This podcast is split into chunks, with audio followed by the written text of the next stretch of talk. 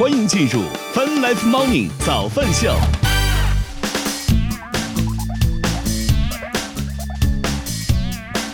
欢迎各位收听收看 Fun Life Morning 早饭秀，来自 QQ 音乐旗下泛直播 APP。与此同时，我们正在通过乐听乐青春的亚洲顶尖线上流行音乐第一台的亚洲音乐台，在同步并机播出当中。今天是二零二三年二月二十四号，今日星期五啦，大家早呀！我发现这两天好像白老师似乎又开始看一些老电影了，甚至还说好像《霸王别姬》我们还没看过，要不要看一看？当然这是经典中的经典，我确实也觉得值得补一补，但是感觉更像是最近是真没有好电影了吗？这个。啊，早饭秀，我们先来看一看天气情况。北京预计周五会是晴天的天气，零下二度到七度。接着来看上海，预计周五会是阴天的天气，四到十一度。广州周五会是个大晴天，十五到二十五度。成都预计周五也是个阴天的天气，六到十七度。啊，早饭秀，我们先来听歌，开启我们今天的节目。大家有什么想说的、想聊的，记得可以在评论区或者来早饭秀的微博跟我们来保持互动，说说你的想法。早饭秀，我们稍事休息，马上回来。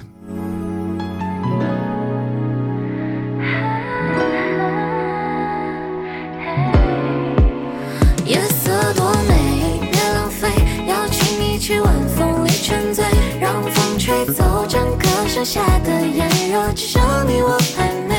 烈日和你的温柔在碰杯，你的微笑像夏日的汽水，不知不觉脑海里回味，心动牵着我摇摇欲坠我赶时间只想快见你一面。你在我眼里只是你选择第一位，没待定我的爱对你始终保持无条件。写一首俗气的 love song 放进音响里，对你的真心无比，请相信，把你放进这旋律，瞄准设计正中靶心。我始终不停转，我们走得慢，海边风吹的心乱，我在等你回头看个儿，天色变暗，汽水再分你一半，整个夏天有你在我身边就没有遗憾，所以眼神别再多煽情，落日相拥就今晚，别再藏着喜欢，虽然我不擅长玩浪漫。夜色多美，别浪费，邀请你去晚风里沉醉，让风吹走整个盛夏的炎热，只剩你我还没。烈日和你的温柔在碰杯，你的微笑像夏日的汽水，不知不觉脑海里回味，心动牵着我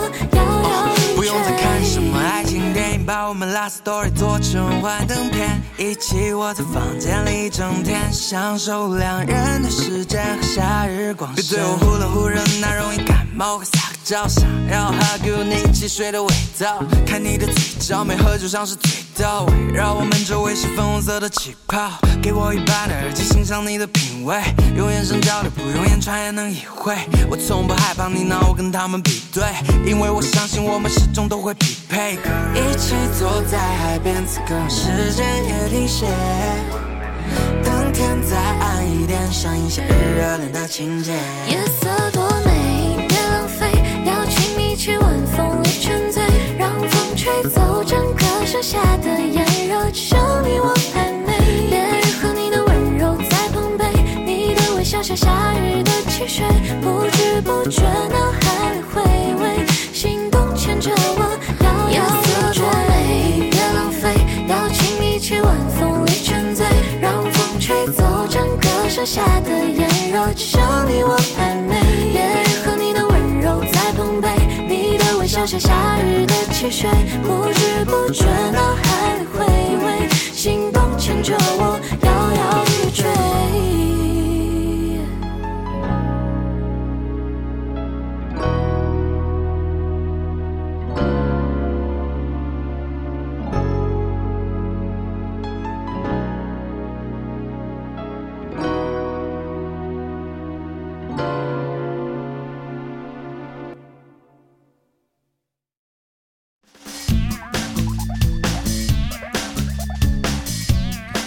欢迎回来，饭 Live Morning 早饭秀正在播出当中。我们今天第一趴大话题聊什么呢？哎呀，我其实很不想聊这个话题，会不会有观众抬杠？那就不要聊好了，是吧？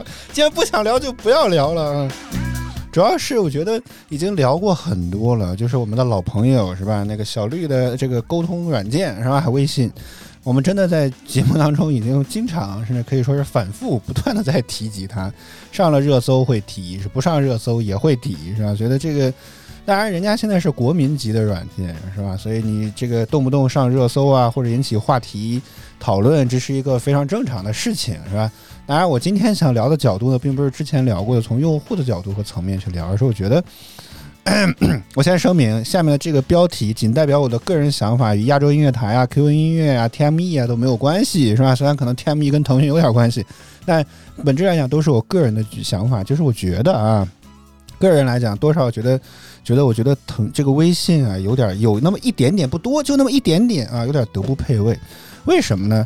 最近不是我这个工作主要是做新媒体电商啊，姑且好听点叫运营，不好听点就是打杂嘛，对吧？所以开始接触各种各样的这些这个电商平台，从原来淘宝啊这些跟我倒是没什么关系，但像抖音、快手啊这些平台，我最近一直也都有在接触。所以呢，视频号。作为目前可能最具潜力的、发挥影响可能也会最大的平台，那自然我们公司也不可能会落下，对吧？你看抖音都开了，快手都开了，视频号不涉及，那不可能是吧？毕竟从想象空间上来讲，微信可能是更天然带有这种啊这个属性或者怎么地的吧，反正就是这种感觉啊。当然，本质根源还是哪有流量去哪儿，所以这个事情很正常啊。但是为什么我会觉得这个有点德不配位呢？姑且不说，之前其实微信已经被吐槽过很多反。反用户体验或者大家觉得不好用的地方，是吧？我觉得这相信大家你在网上能够搜到一大把。关键是很多声音已经出现了很多年了，微信在这方面的改动幅度远比它上什么视频号啊、上看一看啊、上最近仿这个 Instagram 的这个图片式的浏览方式啊要慢得多，你知道吗？就这些功能或者说把做成一个超级 app 的方向，这个微信的这个行动还是非常的快。但是在这些细节用户体验的改动上来讲啊，可以说就是好像也没改。真的，可能中国最知名的产品经理张张老张老师，好吧，张这个尊称会应该好点。张老师有自己的想法，但是我我接下来想要吐槽的内容就是纯靠商家端的东西了。我还希望能够张向张老师反馈一下这个问题，借助我们这个小小的平台，借助我们这这点可怜的播放量，来给张老师真的提一点建议和想法。所以为什么我会觉得你微信真的有点德不配位呢？就是因为这样的原因。第一。你不论看抖音也好，快手也好，甚至我觉得，这但凡真正的有一些，大多数吧，我不能说全部吧，至少我接触过这些电商平台来讲，的话传统的淘宝也都 OK。人家商家如果有问题，是有专门的专属客服通道的，无论你打电话，哪怕是在线沟通都可以。结果微信视频号小店怎么沟通呢？你得发邮件。虽然我知道张老师是做 Foxmail 起家，以及 QQ 邮箱团队来最终是最初领衔开发微信这个东西的，但咱三二零二年了，咱也没有必要反馈个问题还要发邮件吧？我觉得真是这个点让我非常不能理解。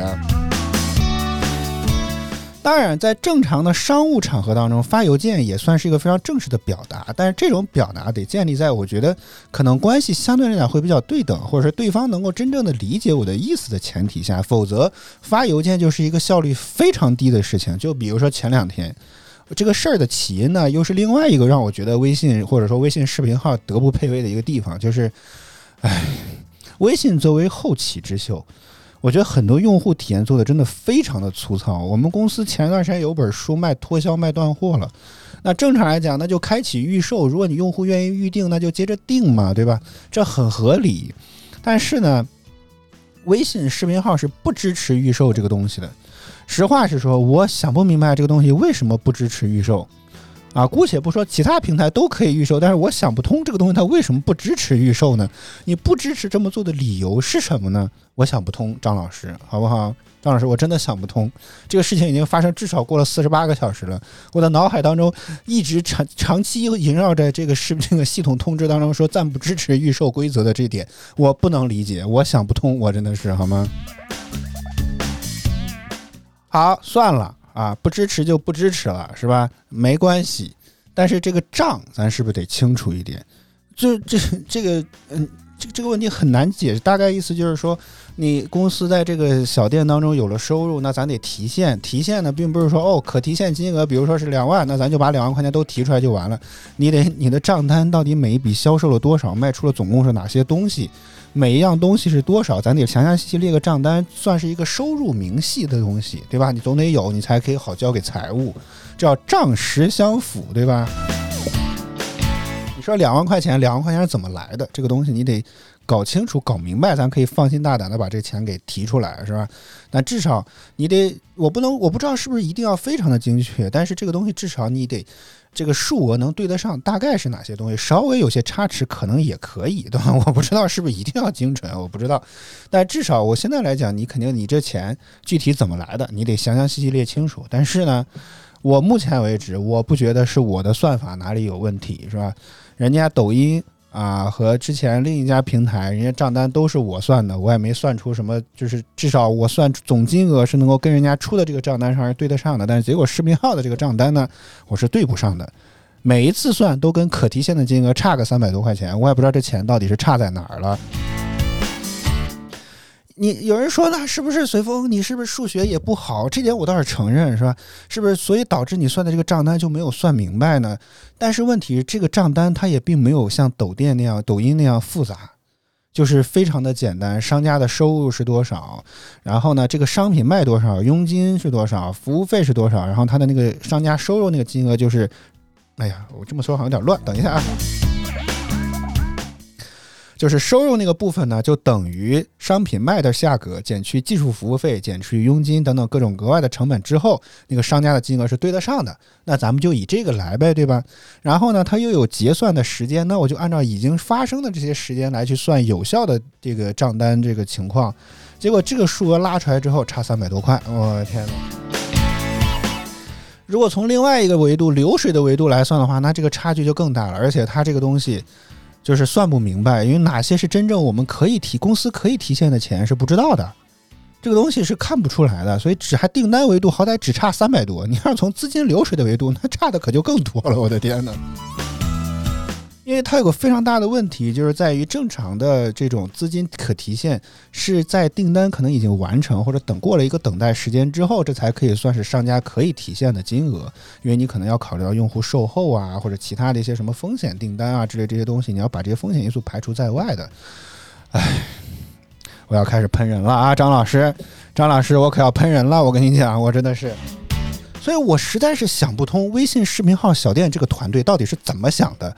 你们但凡有一个人去开一家其他电商平台的店去试一试，我觉得都做不出这么如此这么差劲的产品。哎呀，我真的是非常想爆粗口，我真的是真的。你们但凡有一个人或者有几个人去看一看其他平台是怎么做的，你们都做不出这么糟糕的东西来。我真的觉得。就是我，我大家也知道，我没有什么特别高的学历，但是咱就体验派是吧？就这儿也用用，那儿也用用，琢磨琢磨，这不东西不就出来了吗？所以横向对比上来讲的话，我觉得视频号小店这个团队，你们真的配不上你们现在有这么多的用户，你们把商家真的是要折磨死。而且最关键是，刚刚说了，没有客服可以直接进行沟通，他们的社区当中，就是那个腾讯客服社区里面，很多人都在反映各种各样的问题，没有什么人答复，真的。这个这个，你们不应该反思你们的服务不到位吗？我真是觉得特别的奇怪，好吗？那可能有细心的朋友应该听出来了，那不是好歹还有个电子邮件的渠道可以作为反馈吗？那说到这儿就更来气了。我们之前我个人在做视频号直播的时候，其实就发现了他们这个沟通效率就非常之低，因为有些时候可能。啊，这个直播可能遭遇了一些警告啊什么之类的，我想提出进行申诉。我觉得我说的已经非常明白的，人家就是觉得我们就是不改，是吧？而且这个答复通常可能要等很长的时间，等他们那个答复来的时候，可能我这个三天的警告期早就已经过了。那我这个投诉的意义是什么？这我这个反馈的意义是什么呢？所以这个，哎呀，问题就觉得，哎呀，本来以为这个噩梦已经可以结束，结果没想到噩梦又来了，哎呀。我大概在周三的时候，呃，应该周二的时候啊，毕恭毕敬的向腾讯视频号小店团队的指定的邮箱发了一封邮件来反馈了这个问题。而且之前我也说了，向视频号团队反映直播的问题，我觉得我多少已经有些先见了，就是有些经验了，所以我的问题没有描述的非常的笼统，而是非常的具体。然后我我把我的这个钱数是怎么算出来的，表格当中是怎么得出来的，这点我都详详细细的列好，并且做了截图，并且把求和的数值也都贴在了邮件里面。我说你这个数跟你刚刚我也贴了那个可提现金额的截图，我觉得我已经说的很明白了。然后这个金额你你明显就能看得出来，这俩数肯定不对。然后差了三百多块钱，我觉得这个不是问题，问题在这个钱到底扣在哪儿，有名目，我觉得也 OK，是吧？这个数就就是你得有，就是钱支出，你得告诉我支出在哪儿了。那我觉得我们如果真是合理支出，那咱们认，对吧？啊，所以我觉得这封邮件也大概就描述了这些问题，所以我想知道这个数到底是差在哪儿了，或者是我算的方法不对吗？还是怎么地，是吧？那那你应该告诉我到底应该怎么去算，我大概就把我的疑问。大概非常，当然也没有特别详细，非常简单的就去发送给了对方啊。唉，我又要喷人了，张老师，真的，您张老师，您的团队您快管管吧，我真的是我非常不能理解，我真的是啊。我再次强调，邮件在这种情况下的沟通就是一个非常低效率的沟通。视频微信视频号直播微信视频号小店的团队是怎么回复我的呢？说您好，辛苦导出订单结算明细后，注意区分待结算和已结算，请自行核实后再计算总额，谢谢。嗯，真的就是就是现在。播出标准和和我的涵养，在基本的涵养在告诉我不能够骂脏话而已。但实话实说，这句话就等于什么也没有说。第一，订单那个导出的订单状态当中根本就没有已结算这个状态，没有，只有结算成功、交易成功这个状态。但交易成功不代表这个资金已经入账。刚刚我说了，它有个结算时间，你得按照那个时间来算，才只能差三百多块。如果你按照交易成功这个状态去匹配订单的话，那差的可多了去了。我的天哪！然后还要我自行核算之后再去计算总金额，大哥，我要能算得了明白的话，那你觉得平台还提供账单干什么呢？你们制定的交易规则，你们制定的流水的这个入账的规则，然后你让我去核算，我怎么核算？你们给出的账单都不能够做到账实相符，或者说金额相等，这是个最基本的，好像是个财务概念，都不能做到金额相等，你让我去哪儿核算呀？我们这店还不大，如果真的有店一年可能成交几万笔，可能几亿的流水，你让人家怎么核算？你们都给不出来有有信服力的账单，你让我去核算，你在开什么国际玩笑啊？看看你的竞争对手，抖音人家日账单、月账单都列得清清楚楚、明明白白，那个金额就是就是能算得明白、看得明白的东西，好不好？结果，结果你你现在给出你自己系统当中生成的账单就不知道算法，好不容易琢磨出一个算法，还还对不上金额，然后让我自行核算，那平台就只管抽佣金，是这意思是吗？啊？如果说是我的描述不对，哪怕说咱们进一步的啊，就了解详细，我觉得这没有问题，这我觉得也很好，至少代表这个沟通是有效率的。结果人家一句话就把这个责任就推给，都是我自己的问题啊，好吧，所有的错都是商家的错，都是工作人员的错，是这意思是呗？哎呦我天，你们干的可真漂亮呀，视频号团队。当然，我再次强调，我并不觉得我是无过错的，是吧？但但是我现在已经穷尽我十多年的工作经验，甚至还专门请教了我司的财务同事，我们都算不明白这个账的情况下，那我真的大概率，至少目前觉得不是我的问题。但至于问题到底出在哪儿，这反而是我们需要，我们我和官方团队需要去解决的问题。结果不是说请您自行核算，如果我真是能算得了明白的话。我觉得你们现在收这个佣金，我觉得反而你们好意思吗？我真的是觉得好吗？所以我真的觉得好不好？真的，我真的觉得就是为什么我会觉得德不配位的原因，就是微信坐拥这么大的用户群体，但它的用户体验是我用过的很多即时通讯的工具当中可以说是比较差的了，甚至可以说是最差的了。他甚至连他 QQ 都比不过。之前我们在聊 QQ 二十四周年的时候，我觉得现在慢慢想起来，对吧？就是 QQ 至少这个用户体验还是可以的，只不过可能他当时吐槽点最多是安装包太大呀，可能太占内存啊，体积过于臃肿。但很少有人会说吐槽点是在于微信的这个功能啊，这也不好用，那也不好用。好像当时我印象当中是没有这一点，大家主要功能点像我刚刚说的，就是臃肿或者是体积大这方面。那你看，现在对于微信的吐槽和功能上的吐槽，其实做的非常多，但是人家微信团队就是不改。我我知道你们可能有自己的想法，但是在我看来，我作为用户，那受折磨的就是我呀。你们把问题甩给了用户，我知道确实很符合你们一贯的套路，是吧？从从这个角度想，我释然多了，是吧？反正都是用户的问题啊。哎呀，所以那天我跟财务同事还在聊这个账单的问题的时候，我就在说，你要不是说现在可能时代使然，大家都在用微信，我其实还真的挺想用 QQ 的，真的，我觉得至少它是一个非常成熟的东西了。啊，大家也不觉得就就是很多很少的一些麻烦的事情。如果你觉得臃肿，现在还有 TIM 嘛，对吧？这是专门为了办公推出的办公版的 QQ。但你看现在微信这个样子，哎呀，我真的是觉得非常焦虑。我还生气的一个原因就是，我觉得很多就是我不太能理解的，在于我可能我个人不太能够理解，在于很多大公司开始在犯一些非常低级的错误。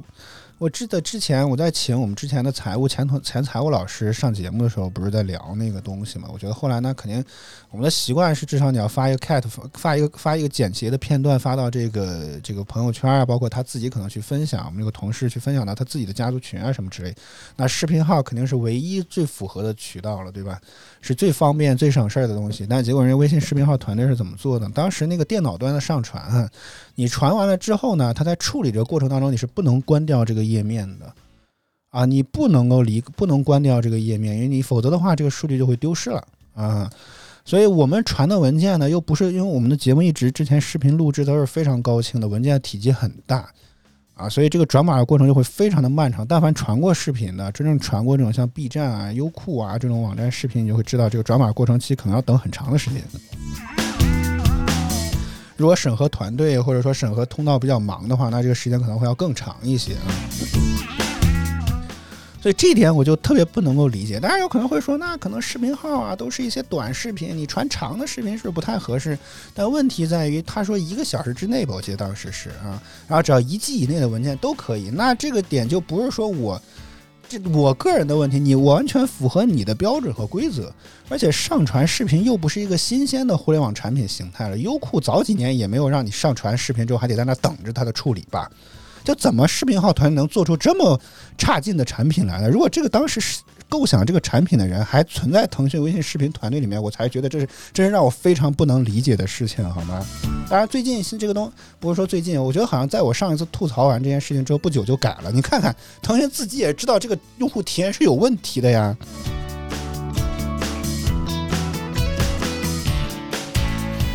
哎，真的，我现在我觉得我血压都升高了，我真的是，我真的觉得我血压都升高了。啊，不靠谱的东西就算了，还有个不靠谱的反馈方式和沟通方式啊，然后，然后这整个就是一连串的这个所有的问题，哎呀，我真是觉得这这还是要强调我的主题，我真的觉得微信有那么一点点德不配位啊，真的。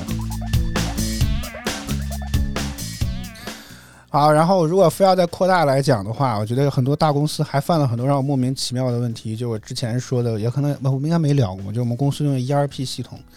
如果你要选择渠道合作代发的话，最开始他们这个是不显示渠道来源是谁的。我这个功能我也非常不能理解。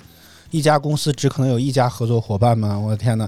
我们有那么多的合作渠道，你不显示来源，我们怎么跟人家结算款项呢？就是这个功能推出出来没有这个功能是让我觉得非常不能理解的，真的。而且这个功能光我提出来就到正式修正花了两个多月的时间，我真是哎呀！我真的我觉得。我经常会给这个软件提一些各种奇怪的毛病，或者提一些 bug，我都觉得我真的是，哎呀，应该给我多开点钱，我真是觉得，好吗？好，聚焦啊，我们这一趴就只聊起微信视频团队，所以我真的真的再次强调，如果我们的节目，因为我好像之前吐槽过之后好像都改了，所以我不知道是不是我们的节目可能真能够覆盖到 T M T 腾讯团队内部还是怎么地。如果我再次也呼吁一下，因为我实在是接触不到内部的人，好吗？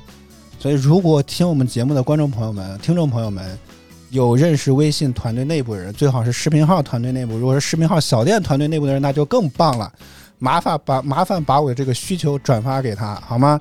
或者可以来早上秀的微博跟我来对接一下，我我觉得我绝对有槽吐你们，而且我绝对放心，我一定会有理有据的去跟你们聊，好不好？我觉得我个人来讲。还是有一些想法，可能能够跟你们提一下，但尤其能不能先把这个 bug 给解决了，能不能帮我传达一下这个想法，好吗？我真的这这这几天对这个问题，我觉得已经开始让我觉得逐渐开始感到焦虑了。因为我们开刚开始做视频号这个小店确实不久，但是我们最近的量还蛮大的，待结算的资金其实还有很多。虽然现在的钱确实不多，但是随着时间的推移，这个钱会越来越多。所以哪怕如果真的到了一两个月之后，这个钱如果还是对不上的话，这个钱我们就没法提出来，或者提出来是不明的钱，那这个事情就说不清楚了。我作为直接负责人，我压力很大呀，好不好啊？所以恳请各位听众朋友们，如果可以的话，能帮忙传达一下，好不好？首先改掉这个莫名其妙的沟通方式，邮件一封邮件根本就不足以解决，就可能用户跟对方根本就没有办法理解我的真实需求跟真实的目的，而且目前事实来看，他确实也没有理解。而且最神奇的是，对，说到这儿还想起一点来。之前，如果你比如说对方回信了之后，你再次进行回复、进行反驳和驳斥，对方通常来讲可能是不会理你的。所以你看，我周二发了邮件，周三得到答复之后，我就进行了反驳，说你压根儿就没有看懂我的真实意图。我明明说的已经非常清楚了，我说你们给的账单总金额是对不上的，那应该要怎么对？结果刚刚，结果到现在为止，我也没有再收到任何的回复。我现在就打开着我的这个收件的邮箱，当然我不用 Foxmail，好吗？啊，张老师啊。现在有很多的邮件客户端做的比您的还好，好吗？觉得做的这个打开，我也没有看到有任何的新的邮件，没有关于视频号团队反馈，所以我觉得大概率可能这个没准儿这个邮件又开始石沉大海了。所以我再次强调这一趴的主题是微信，我真的觉得你有点德不配位，好不好啊？真的是有这么一点啊。平复一下心情啊，平复一下心情。早饭秀，下一首歌来自于张杰的《美梦成真》。我希望我的这个在这一段吐花这么多时间吐槽，微信团队真正能够去尝试改掉这些问题。你们就真的就去研究一下竞争对手。说句不好听的，腾讯最开始也是抄袭旗下，对吧？但这不丢人，关键是你们真的得做到用户体验比别人好。你们派几个人去试一试，其他的电商平台是怎么做的，怎么做这些功能的？尤其是钱，这对于一家任何一家公司和账账单这个问题是个非常严肃的问题。我希望你们能够认真去对待。这不是说哦，我看里面账户有一万，我就把它给提出来，我完事儿了啊，这个事儿就解决了，不是这样的。我也我也相信腾讯公司内部的账务肯定也不是这么潦草的进行计算的。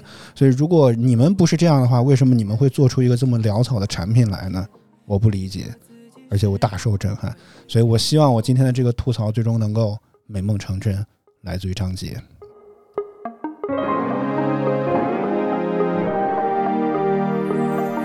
我的感觉，我像只迷路奔驰思念的深夜，停在你西岸啜饮失眠的湖水，苦苦想你习惯不睡，为躲开寂寞的狩猎。嗯，我的感觉像小说忽然写到结局那一页，我不愿承认缘分一场似枯竭，逼迫自己时光倒回，要美梦永远远离心碎。我抱着你，我吻着你，我笑着流泪，我不懂回忆能如此真切。在我的眼眶决堤淹水，爱不是离别可以磨灭。我除了你，我除了风，我没有后悔。我已哭，全世界为我落泪。再冷的没有你的孤绝，我闭上双眼，用泪去感觉你的包围。的感觉像小说忽然写到结局那一页，我不愿承认缘分一场似枯竭，逼迫自己时光倒回，要美梦永远远离心碎。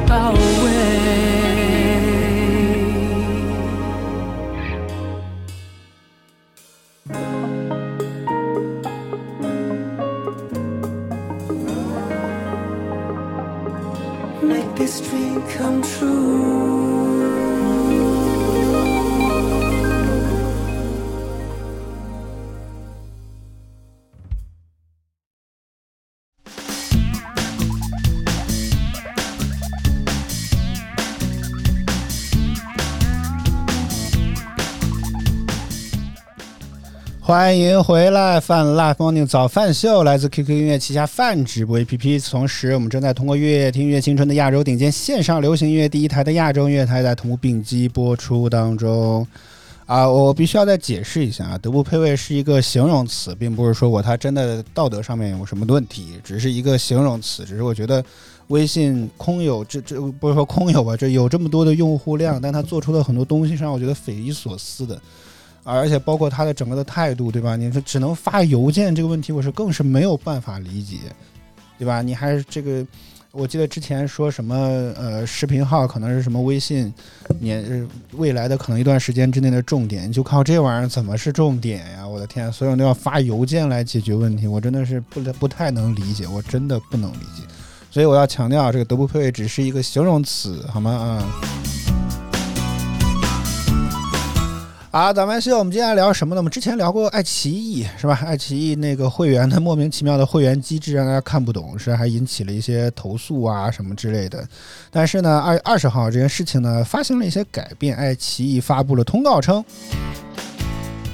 说近日会员体验引发的讨论，让他们深刻意识到以用户为中心，重视用户体验是他们做好内容产品和服务的前提以及基础。所以，经过认真的考虑和紧急的研发，他们做出了一下调整，说在二零二三年二月二十日号之前，仍处于订阅状态的爱奇艺黄金 VIP 的用户，恢复 720P 和 1080P 清晰度的投屏服务。但是注意啊，单月卡、季卡和年卡的用户可以使用到本次订单结束。连续包月、包季、包月、包年的会员，可以如后续不断订的话，才可以持续使用啊。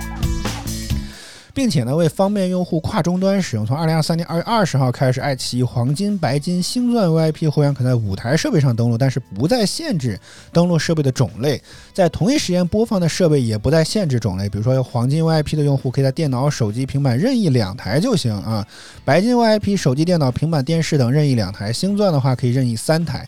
当播放数量当播放设备的数量达到上限之后，他们才会提示用户选择希望用的播放设备。如果 IP 异常等安全风险导致账号锁定，可以通过修改密码等方式来解除，当然也可以找客服来解决。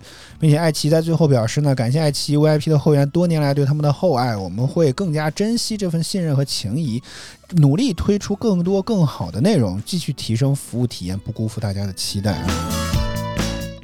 我们之前在聊这个爱奇艺问这个引起风波的时候呢，我就提过一个。当时看起来可能不是非常靠谱的想法啊，觉得是个馊主意。但是我觉得心里来讲，我觉得这个想法其实并无道理，甚至我觉得还挺好。但是爱奇艺，你看这个改变呢，多少也是朝着那个方向去了。就再次提一下，就是干脆就彻底的颠覆。你唯一扭转口碑的最好的办法，当然希望大家能够真正得到一些实惠。既然这个账会员体系相对比较混乱，那咱就不如是吧，直接就把这个。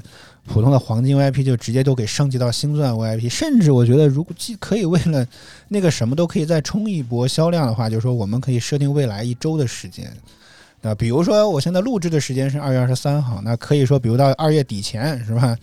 所有这个开了黄金 VIP 的用户啊，你都可以可以升级成为星钻，到时候你都可以使用电视端的投屏啊。当然我这只是我个人的一个馊主意的想法，并不是说爱奇艺真要这么做，所以我觉得只有通过这样的方式彻底干脆就重构。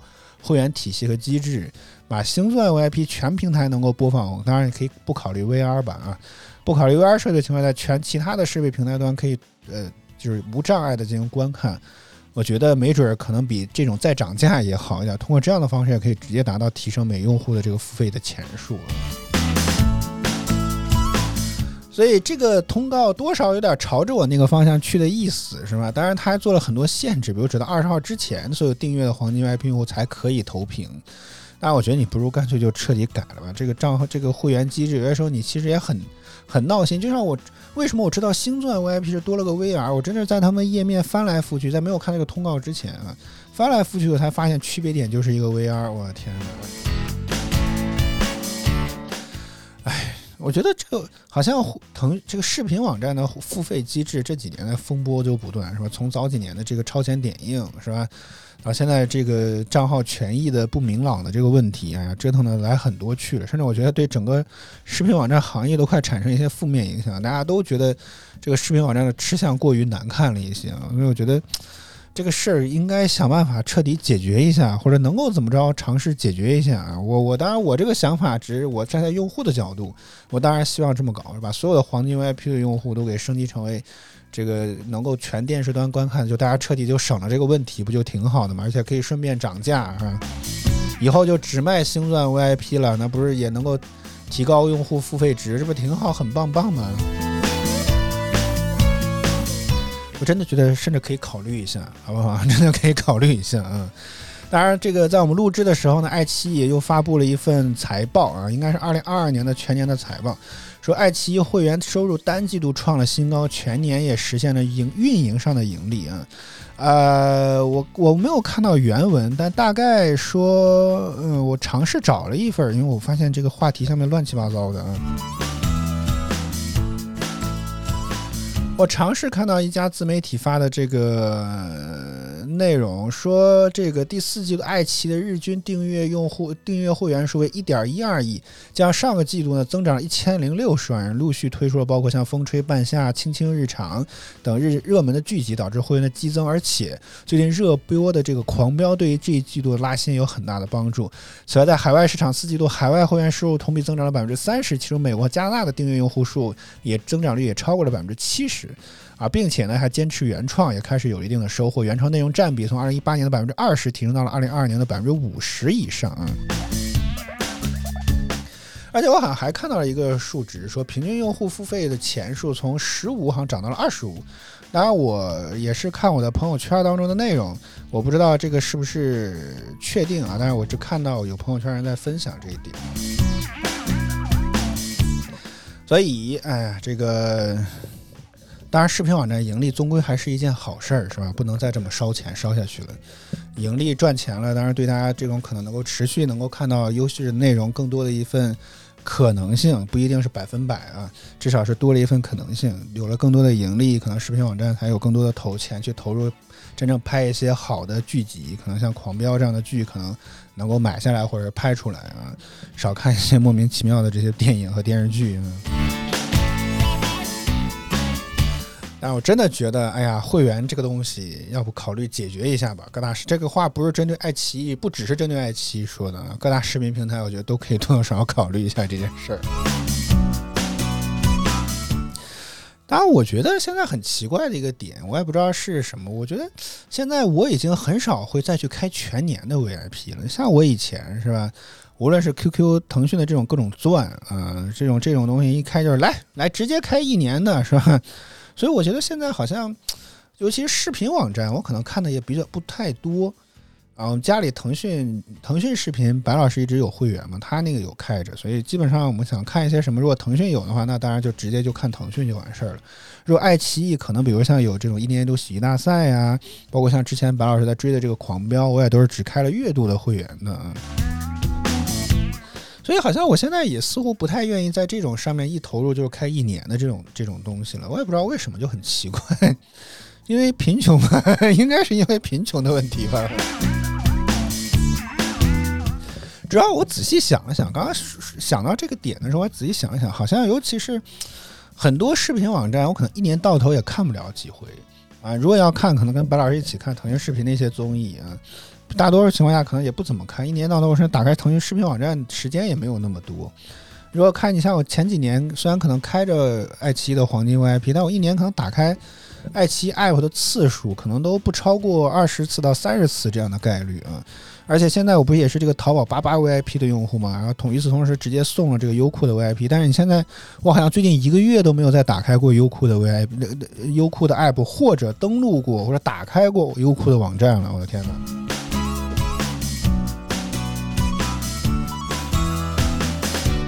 所以我现在好像觉得不太值得，你懂我意思吗？就是这些视频网站不是我常用的东西，如果一次性再开一年，就感觉这是纯扔钱，我会有这种感觉。所以，如果你们真的能做出好内容来，像狂飙这样的是吧？那觉得单独开一个月是吧？这种我觉得问题也不大啊。